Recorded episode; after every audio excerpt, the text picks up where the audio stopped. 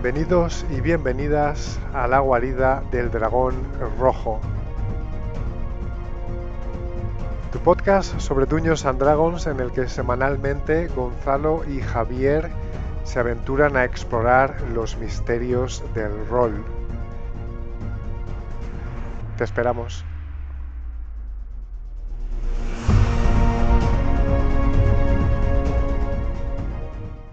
Bienvenidos y bienvenidas a la guarida del dragón rojo. Mi nombre es Javier y estoy aquí con mi querido amigo y socio en este proyecto friki, Gonzalo. ¿Qué tal Javi? ¿Cómo estás? Eh, encantado de, estar contigo en otra edición de, la guarida del dragón rojo. Y por supuesto, hola a todos y todas, a nuestros oyentes. Espero que estéis preparados para la aventura de hoy porque traemos un episodio lleno de información interesante sobre nuestro juego favorito, que es eh, Dungeons and Dragons. Bueno, hoy vamos a hablar de la clase del guerrero en Dungeons and Dragons. También mencionar que este episodio está dedicado a la memoria del tristemente fallecido el gran Kentaro Miura, dibujante y creador de manga japonés y autor, entre otras obras, de la inimitable Berserk. En mi opinión personal, el mejor manga jamás publicado en la historia. A la figura y obra de Berserk, del gran maestro Kentaro Miura, vamos a dedicar un episodio del podcast aparte, además de las referencias que inevitablemente se van a incluir en el, episodio de hoy. Bien, ¿estamos listos? ¿Cuento contigo para esta aventura, Gonzalo? Por supuesto, Javi, cuenta con mi hacha. Vamos allá.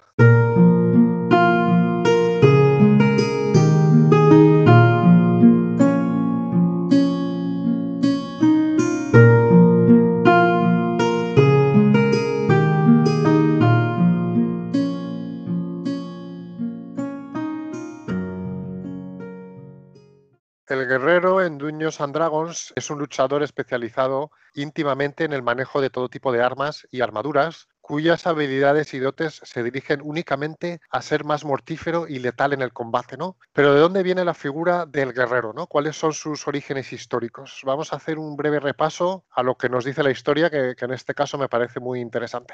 Bueno, pues la figura del guerrero está íntimamente asociada a su papel en las sociedades humanas prejerárquicas en la que esta figura se desarrolló. Inicialmente, en las poblaciones humanas de la prehistoria, se desarrollaron grupos especializados de cazadores que eran capaces de utilizar una gran variedad de armas para conseguir comida. Arcos, flechas, lanzas, una variedad de armas que además vio su efectividad incrementada con la aparición de la metalurgia en el siglo V a.C. Estos cazadores especializados, cuyo conocimiento del uso de las armas era fundamental para la supervivencia del grupo, tenían además otra función, que era bueno, pues defender a los suyos de los ataques de otros grupos humanos o bien lanzarse a la ofensiva ellos mismos para expandir el área de influencia de su tribu o grupo. Eh, en este caso, porque en la prehistoria la lucha por los recursos era crítica y generalmente los encuentros con gente extraña que no pertenecía a tu propio grupo, pues solía terminar en, en encuentros eh, violentos. Pero el nacimiento del guerrero profesional va a venir íntimamente asociado a la aparición de estructuras sociales jerárquicas en las que una dinastía o poder se hace con el control del resto de la sociedad. Los dirigentes de esta sociedad, que podían ser reyes, necesitaban un brazo armado de su poder para mantener su posición e imponer sus leyes, y también para llevar a cabo sus planes de expansión o de defensa. Así nacieron los guerreros profesionales, que en muchos casos provenían de las clases sociales más bajas y que buscaban ganarse la vida de esta forma o bien eran obligados por esta clase dirigente a adoptar ese papel. Bueno, pues así de esa manera nacieron las primeras organizaciones de guerreros o, o soldados de la historia. Y de ahí, en base a las características culturales de cada sociedad, se fueron desarrollando con estilos muchas veces sorprendentes y generalmente como una casta, progresivamente como una casta o estamento diferente al resto de la sociedad y que además poseía algo que los cazadores prehistóricos no tenían, algo que va a ser importante, una moral o ética del guerrero. Eh, desde la figura del ciudadano soldado, por ejemplo, de la antigua Grecia, a la del samurái, o la del caballero medieval europeo, pasando por los guerreros mongoles que luchaban a caballo bajo las órdenes de Genghis Khan, o los legionarios romanos que dominaron el Mediterráneo durante siglos, los guerreros se van a convertir en una pieza fundamental que va a hacer avanzar la historia.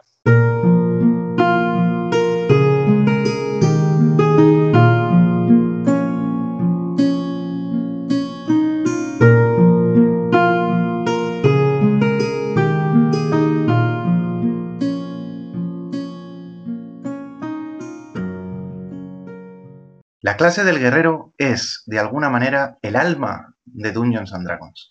Y lo es por varias razones. Primero, quiero hablar de por qué esta clase es tan especial para mí. Si hay algo que define la clase del guerrero en Dragones y Mazmorras es la polivalencia. La clase nos da la oportunidad de crear un personaje que lucha bien y ya está. Nada más y nada menos. Es un personaje que ha recibido algún tipo de entrenamiento formal en armas, armadura y combate. Todo lo demás se deja al arbitrio del jugador que interpreta esta clase, y eso es, en mi opinión, maravilloso. Cualquiera de entre el resto de clases nos presenta algún tipo de concepto definido de las mecánicas que va a utilizar nuestro personaje durante las aventuras, como por ejemplo el paladín, el mago, el clérigo, etc. Digamos que las habilidades del resto de las clases encauzan de alguna manera o limitan el desarrollo de nuestro personaje. Esto no sucede con la clase del guerrero. La clase del guerrero es un folio en blanco y si algo la define desde el inicio es la capacidad que vamos a tener de personalizar el progreso de nuestro personaje. Sí, vamos a ser buenos en el combate y de alguna manera también nos encontramos aquí con un esbozo de la aventura que vamos a iniciar con este personaje.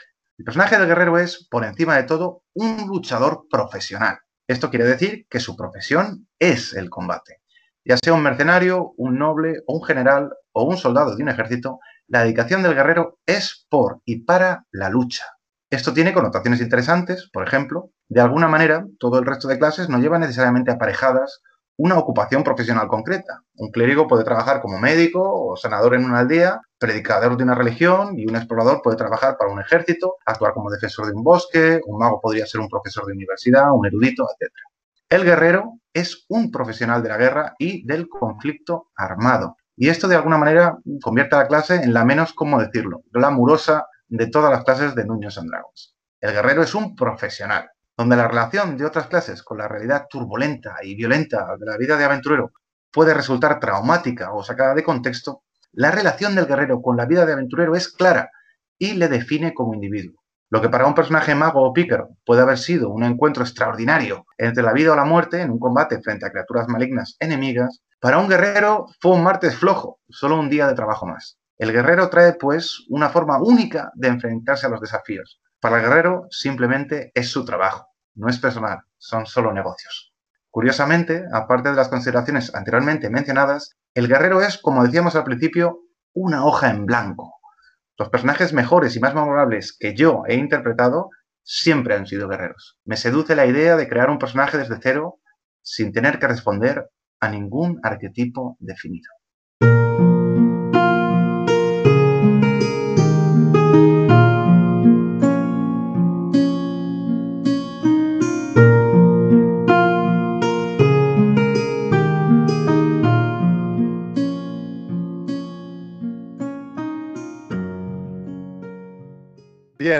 Vamos a echar ahora un vistazo al guerrero a través de las ediciones de Dungeons and Dragons. ¿Qué nos puedes contar sobre ello, Javi?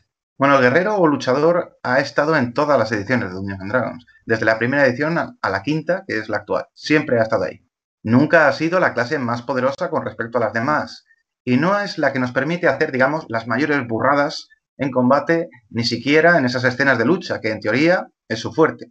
Sin embargo, siempre ha sido la clase favorita de millones de jugadores a través del tiempo y quizá diría yo la más común en general en partidas de todo el mundo. La seducción, como decíamos antes, de esta clase está definida por su sencillez y la capacidad de personalización que reside en la libertad que tiene el jugador de crear algo nuevo con ella. Independientemente de que mecánicamente los guerreros se puedan parecer entre ellos, la realidad es que no hay dos guerreros iguales. Hablemos ahora sobre la función del guerrero en el grupo de aventureros. Cuéntanos, Gonza. Bueno, pues hay una opinión muy mayoritaria en el mundo de Dungeons and Dragons que dice que los guerreros son parte fundamental de cualquier grupo de aventureros. ¿Y por qué? Bueno, te guste la interacción social más o menos, al final del día, en este juego la trama suele avanzar a través del combate. Y en mi opinión, y aquí coincido con lo que ha mencionado Javi antes, ninguna clase combate tan bien como la del guerrero. El guerrero no tiene la inspiración divina del paladín ni habilidades legendarias como la furia del bárbaro, pero está totalmente optimizado para una cosa, acabar con sus enemigos en el menor tiempo posible, haciendo una gestión lo más eficiente de sus recursos, ni más ni menos. En ese sentido, su flexibilidad y potencial son únicos y su impacto en el juego como principal fuente de daño a los enemigos del grupo es muy importante. Además, el guerrero es el mejor posicionado para ocuparse de la labor del tanque, que es aquel que corre directamente hacia los enemigos y aguanta sus ataques para asegurarse de que sus aliados tienen tiempo para lanzar hechizos o usar sus habilidades especiales. ¿no? En ese sentido, el guerrero tiene una función importantísima, que es la de mantener a salvo a sus aliados, ya sea acabando con sus enemigos o manteniéndolos ocupados. Y para ello el guerrero cuenta con numerosas habilidades y dotes que le convierten en el mejor especialista en combate que puedas encontrar. Bueno, Gonzalo ha definido a la perfección el lugar del guerrero en el grupo y la verdad es que no siento que pueda añadir nada más a lo que ha dicho. El guerrero es un clásico y a menudo la espina dorsal o la base sobre la que se asienta la capacidad ofensiva y defensiva del grupo. Por decirlo de alguna manera, durante cualquier combate, mientras el guerrero se mantenga en pie, hay partido. ¿Y qué podemos decir sobre la interpretación y conceptos de personajes, Javi? Bueno, pues estos son casi infinitos. Nuestro personaje sabe luchar y ha recibido algún tipo de entrenamiento formal. Todo lo demás queda a decisión del jugador. Es cierto, el guerrero puede ser aquello que quieras que sea, sin restricciones en cuanto al trasfondo o la historia. Puede ser, por ejemplo, el tipo duro y silencioso, cuya obsesión son las armas y que cobra vida en el combate, o un espadachín, pendenciero y borrachín que usa el florete para desarmar a sus enemigos estilo Jack Sparrow, o un enano matador en busca de redención, con un enorme hacha a dos manos a sus espaldas. En fin, creo que entendéis el concepto, ¿no? No hay un guerrero definido y esto es una bendición. Tú pones los límites.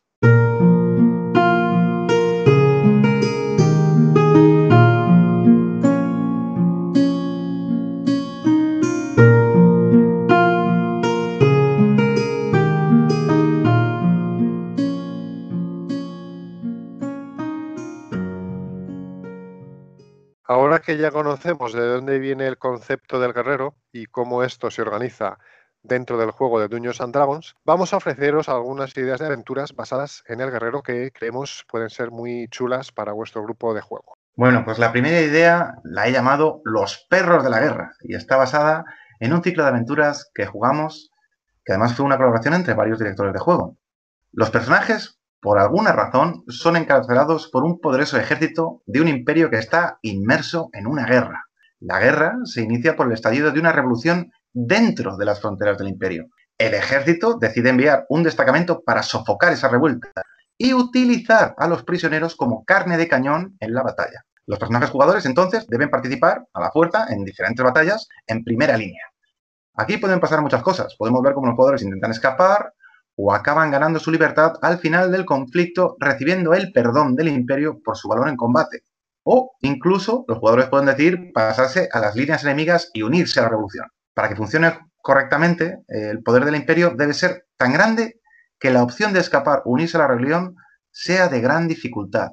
El gancho es sencillo, consiste simplemente en la encarcelación de los personajes, cosa que puede suceder incluso fuera de la aventura previamente a comenzar la sesión. Bueno, como segunda idea, Inspirada en una aventura magnífica que dirigió en su día mi gran amigo Gonzalo, hoy presente, los personajes son destinados a un pueblo fronterizo. La aventura consiste en que los personajes jugadores tomen el mando de las defensas, aumenten la moral de los defensores y consigan hacerle frente a una amenaza exterior. En la aventura que jugamos, el puesto fronterizo era una fortaleza enclaustrada entre dos montañas, por donde un ejército enemigo de orcos muy numeroso, al mando de un mago maligno, deseaba invadir. En la aventura, mi personaje fue enviado allí para librarse de él como parte de una intriga palaciega, pero a la hora de buscar un gancho para llevar a los personajes a donde se inicia la acción, se pueden hacer gran cantidad de cosas. Por ejemplo, que los personajes estuvieran de paso en la fortaleza de camino a alguna otra parte y se vean atrapados en la fortaleza sin poder abandonarla. Esto funciona muy bien si le damos una vuelta de tuerca al planteamiento. La aventura puede comenzar con un encargo que se hace a los jugadores para realizar un viaje y llevar a cabo una misión, por ejemplo, recuperar un objeto mágico perdido, acabar con una bestia fantástica, etc. Y nada más comenzar, cuando los jugadores llegan al ese puesto fronterizo y se estén preparando para partir hacia el territorio salvaje al otro lado de la frontera, de repente la fortaleza se cierra con ellos dentro y los atrapa en la acción. Pues sí, Javi, me acuerdo con mucho cariño de esa aventura. Es una de, de mis aventuras favoritas que he tenido la suerte de dirigir y, en efecto, el, puesto fronterizo que tu personaje y los otros jugadores fueron, fueron enviados se llamaba, si no recuerdo mal, el, condado de Havenfall, que tenía una, antigua fortaleza, antaño muy poderosa, pues bueno, que estaba, estaba en un muy mal estado, eh, la gente pues estaba desmoralizada, los habitantes del condado, y recuerdo que tuvisteis que hacer varias varias pequeñas misiones pues para ir arreglando la fortaleza, eh, ir incrementando la moral, entrenar a las tropas, conseguir materiales, todo en preparación para el Climas de la Aventura, que era la gran batalla contra los, contra los orcos y los goblins que, iban a intentar invadir el reino, pues pasando por, por ese condado. Una, gran idea. Em, la verdad es que yo, yo, la recuerdo, tío. Yo la recuerdo con un cariño especial. Y no solo eso, sino me quito el sombrero porque yo pienso que quizá durante esa aventura tuvimos, tuve yo por lo menos como, jugador, la mejor escena de combate y la que recuerdo con más cariño, la que más ha perdido en, mi memoria, ¿no? Que fue un asalto que hicieron, nosotros estábamos en una posición defensiva, en las almenaras, digamos, ¿no? de, esa fortaleza, y la dirección de aquel, combate que hiciste en su día, Gonzalo, me parece de quitarse, de quitarse el sombrero. es, no sé si es posible superarla, solo con igualarla ya sería un mérito tremendo. Bueno, la verdad es que yo tenía la, tenía la gran suerte de contar con jugadores pues comprometidos con el concepto de la aventura, como tú, pero también, también los otros jugadores con los que estábamos compartiendo eh, esta sesión. Y sí, me acuerdo de esa escena, era efectivamente las murallas de las murallas de la fortaleza, era como el gran asalto de los orcos y goblins estilo abismo de Helm, eh, y bueno, pues básicamente empezaron a llegar oleadas de, orcos y goblins. Y, bueno, pues vosotros, recuerdo que teníais que mm, enfrentaros a los goblins, pero que también había personajes extra, digamos, que, eran bueno, pues los, los, propios soldados que habíais entrenado del condado de Havenfall, que también estábamos haciendo algunas tiradas y de alguna manera, pues vosotros les dirigías, en concreto tu personaje, que era eh, si no recuerdo mal, era un capitán y, tú tenías la oportunidad de dirigir también un poco esas defensas, así que fue, fue en efecto una, una, gran, una, gran escena. Em, traigo yo otra idea em, de aventura basada en el, en el guerrero. Eh, estoy seguro de que muchos somos fans de, Bola de Dragón y, esta es una idea que está inspirada con cariño en el Campeonato Mundial de Artes Marciales en el que Goku, como recordaréis, pues bueno, se enfrenta a todo tipo de enemigos para alcanzar la gloria, ¿no? Que es ganar este campeonato. Bien, imaginemos que en el mundo en el que se desarrolla la aventura se organiza un torneo parecido para coronar al mejor guerrero, ¿no? Y los contendientes de todo el mundo llegan a la ciudad donde se celebra este torneo y los jugadores, o bueno, al menos el guerrero, que seguro que hay en el grupo, pues bueno, deciden inscribirse y participar. Entonces, por un lado está la trama principal del torneo, en el que va a haber pues, varias rondas de combate, eh, pero por otro, pues va a haber una trama secundaria que va a ligar con las historias de cada personaje. Por ejemplo, una trama en la que uno de los enemigos del grupo pues, va a intentar aprovechar el revuelo que genera el torneo pues, para intentar asesinarlos. ¿no? Tiene que haber algo entre, entre combates para, para, mantener el interés de la aventura, pero los highlights de la aventura, eso sí, van a ser las diferentes rondas del torneo, ¿no? con premios especiales por cada una de ellas que los personajes, bueno, pues consigan avanzar, especialmente el guerrero, pues consiga avanzar. Y aquí me imaginaba que se podría hacer un, eh, como una selección de, enemigos y que, eh, pues bueno, a lo mejor a partir de los cuartos de final, pues se puede hacer totalmente aleatorio, ¿no? Como, un poco como el Mundial, ¿no? Eh, cada vez que el guerrero avance de ronda, pues se sortea totalmente random quién va a ser el siguiente enemigo, ¿no? Para darle, para darle pues interés y también que sea, que sea un auténtico desafío para ese guerrero. Pero lo ideal es que el guerrero pues vaya avanzando rondas y llegue pues bueno, por lo menos a las semifinales o, la final, o incluso quién sabe que gane, que gane el torneo. Bueno, esa es mi idea. Pues es una idea muy interesante y la verdad que me, encantaría que la dirigieras y jugarla yo. Bueno, vamos a ver. Esta idea que os traigo ahora está basada en la última aventura que, que he dirigido yo. Y he llamado a este concepto bandera negra. También está basada en una defensa como la que hemos comentado antes. Los personajes jugadores llegan a una ciudad por cualquier razón y en su primera noche la ciudad sufre un ataque. Este es un ataque inesperado que viene de fuera de esta ciudad por una bestia voladora, que puede ser un dragón o algo similar. Lo importante aquí es que sea una gran amenaza para la cual los personajes no tienen el nivel suficiente. Al mismo tiempo, desde las alcantarillas y las profundidades de la ciudad, y aparentemente sin relación, surgen una cantidad de monstruos acuáticos terribles, pero de un nivel aceptable, que estos sí se van a enfrentar a los jugadores. es bonito incluir, por un lado, un gran combate a escala de toda la ciudad con un dragón, como algo, digamos, cosmético, y el verdadero combate al nivel de los jugadores en las calles. Una vez terminada la batalla, habiéndose distinguido en el combate como héroes, la Guardia de la Ciudad contrata a los personajes para que averigüen el origen de la amenaza de las alcantarillas. Mientras estos se preparan, un ejército de grandes proporciones de un imperio vecino a la ciudad, que está en pleno periodo de expansión cerca la ciudad y pide entrar en la misma. Al parecer, ese ejército ha utilizado la excusa de que la ciudad pidió ayuda para la defensa y ahora, como quien no quiere la cosa, quiere de facto tomar la ciudad y llegar al poder, para posteriormente no soltarlo de ninguna manera.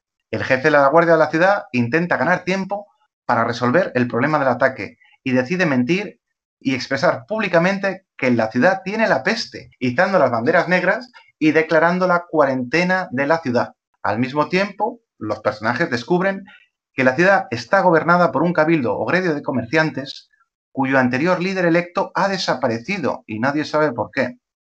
Ahora los personajes deben resolver el misterio de la aparición del dragón, de las criaturas de las profundidades y de la posible invasión del ejército enemigo, cuando, de pronto, la trama se vuelve a complicar dado que se desata un terrible temporal y la lluvia causa una inundación que amenaza con ahogarlos a todos, destruyendo las provisiones de la ciudad y agitando al pueblo que decide a su vez rebelarse contra el cabildo de comerciantes. Realmente, lo que ha sucedido es que una criatura que vive en unas grutas cercanas a la ciudad ha manejado los acontecimientos secuestrando al anterior gobernante y desea conquistar la ciudad. Y no contaba ni con el ataque del dragón inicial ni con la aparición del ejército del imperio, lo que le obliga a adelantar sus planes. Muy bien, aquí lo que tenemos es un ejemplo clásico de las ventajas de planear con antelación una trama diferente y luego tener pensadas una serie de medidas, muchas veces cosméticas, para aumentar la sensación de tensión en la aventura de forma gradual. Realmente es un truco. Mecánicamente da igual que llueva o que alguien en la lejanía combata contra un dragón o que haya un ejército a las puertas o un misterio para lo que realmente van a hacer los jugadores. Pero si preparas bien las cosas y vas subiendo poco a poco la intensidad de la aventura, te garantizo que tus jugadores van a estar deseando sentarse a jugar para la siguiente sesión y hasta el jugador con menos interés va a verse inmerso en la aventura pinta siempre un fondo bonito y excitante más allá del área de acción real de tus jugadores. Siempre. Por favor, seguid este consejo que nos lo vais a agradecer. Gran idea, Javi. Gracias por compartir este concepto de aventura.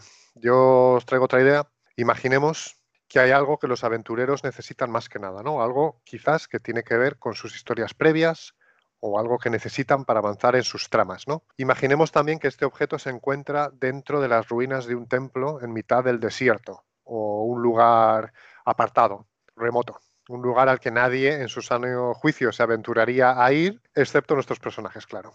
Me imagino que este templo contiene diferentes áreas o niveles y en cada uno de estos niveles el director de juego va a poner a prueba un aspecto de las habilidades guerreras del grupo, ¿no? Por ejemplo, uno de estos niveles puede tener que ver con la fuerza, ¿no? Por ejemplo, el desafío en ese nivel puede ser tumbar a un troll con las manos. A lo mejor otro nivel puede tener que ver con los ataques a distancia, ¿no? obligando a los jugadores a impactar eh, una palanca que está al otro lado de un precipicio para que baje un puente y poder cruzar mientras hordas de goblins les atacan. También puede que haya otro nivel que teste su ingenio. Quizás en este nivel el grupo debe usar algo del escenario para derrotar a sus enemigos y trabajar en grupo. En fin, creo que entendéis el concepto, ¿no? Estos niveles pueden adaptarse al grupo y sus características, ¿no? Dependiendo, pues, un poco de, los personajes que hay en el grupo y sus clases. Y eh, estos niveles pues, ofrecen un desafío progresivo eh, fuera de lo común que obliga a los jugadores a mm, pensar out of the box, como dicen en inglés, y colaborar entre sí para poder seguir avanzando.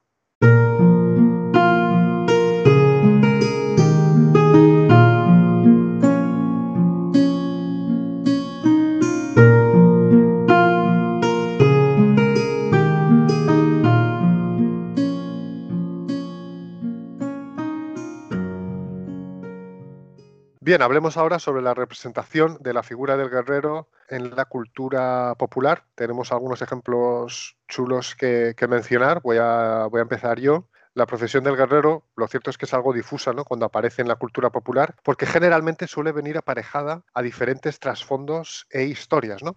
Por ejemplo, prácticamente todos los personajes de, Marvel y, DC Comics son guerreros de alguna manera, ¿no? Porque deben enfrentarse físicamente a sus enemigos, como vemos en los casos de, pues desde el Capitán América, a Hulk, Thor o, el mismísimo Batman, ¿no? En ese sentido, ahí hay una representación clara de la figura del, del guerrero, ¿no? En este caso, pues mezclada con diferentes trasfondos e historias, e incluso profesiones. He mencionado antes Bola de Dragón y este es un ejemplo que me parece muy interesante también cuando pensamos en los orígenes de la, de la figura del guerrero que hemos mencionado antes. Y es que en el mundo ficticio de Bola de Dragón tenemos a los, a los Saiyan, ¿no? que son una antigua raza de guerreros espaciales que viven únicamente para la conquista y la batalla, ¿no? y que ven en el combate pues, una manera de probar su habilidad ofensiva y su valía. Recordemos que Goku, el, protagonista, pues es un, es un Saiyan enviado a la Tierra para destruirla, pero que al perder la memoria pues se convierte en alguien puro de corazón y que bueno pues termina enfrentándose a, los Saiyan y defendiendo, y defendiendo a la Tierra en vez de destruirla. ¿no? Esta idea me gusta porque se, se, relaciona perdón, con el concepto de que ha mencionado Javi antes del lienzo en blanco, entre comillas, ¿no? que es el guerrero. No hay nada escrito en piedra, el guerrero no tiene restricciones, puede evolucionar y puede cambiar pues en base a sus propias experiencias, ¿no? Y eso pues me parece algo que es muy, muy valioso. ¿Qué nos cuentas tú, Javi, sobre la representación del guerrero en la cultura popular? ¿Tienes algún ejemplo para nosotros? Bueno, la verdad es que es que después de mucho pensarlo es, es prácticamente es un concepto inabarcable, ¿no? Vamos a partir de esa base. Dentro de la historia de la humanidad, como civilización, o sea, la historia de la civilización misma y, la humanidad, ¿no? El primer, la primera muestra escrita que, tenemos es un documento comercial, en, escritura cuneiforme. Y la primera historia que, ha llegado hasta nosotros es el poema, historia como un argumento, narrativa con un principio, un nudo y un final. Es el, poema de Gilgamesh, en el cual se nos cuenta la historia y las hazañas de un, rey mítico, un tal Gilgamesh y tal, y como combate, los combates que tiene, las aventuras. O sea, digamos que ya en la primera historia que ha llegado a nuestros días, la primera historia escrita, ya directamente vemos aparecer la, figura del guerrero. De hecho, a lo largo del progreso de la civilización humana, la guerra o el conflicto ha sido más bien no ya solo una profesión, sino una forma de relación, una forma de relacionarse los humanos entre ellos y contra, contra su medio. ¿no? En el caso de animales eh, que se utilizaban para cazar, pero también, sobre todo, entre sí, combatiendo por poder, por, alimento, por la supervivencia y, por mil cosas. Es muy difícil aislar, ¿no? independizar, sacar a un lado el concepto del guerrero como una, cosa que ha sido representada en la cultura popular, la literatura o el arte en general, cuando realmente está tan, tan, tan cercana a, la esencia misma del ser humano y de la forma que hemos tenido de relacionarnos durante el inicio de la civilización que, me parece, como ya he comentado, pues una, tarea inabarcable. Los ejemplos que tú has, comentado son actuales y me parecen correctísimos. Quiero decir, tanto, tanto los ejemplos de, de Marvel, de DC Comics, como de Bola de Dragón, que además fue un, hito en, nuestra, en nuestra infancia y más temprana juventud, pues me parecen ejemplos perfectos. No son los únicos, pero, pero bueno, eso es lo que pienso.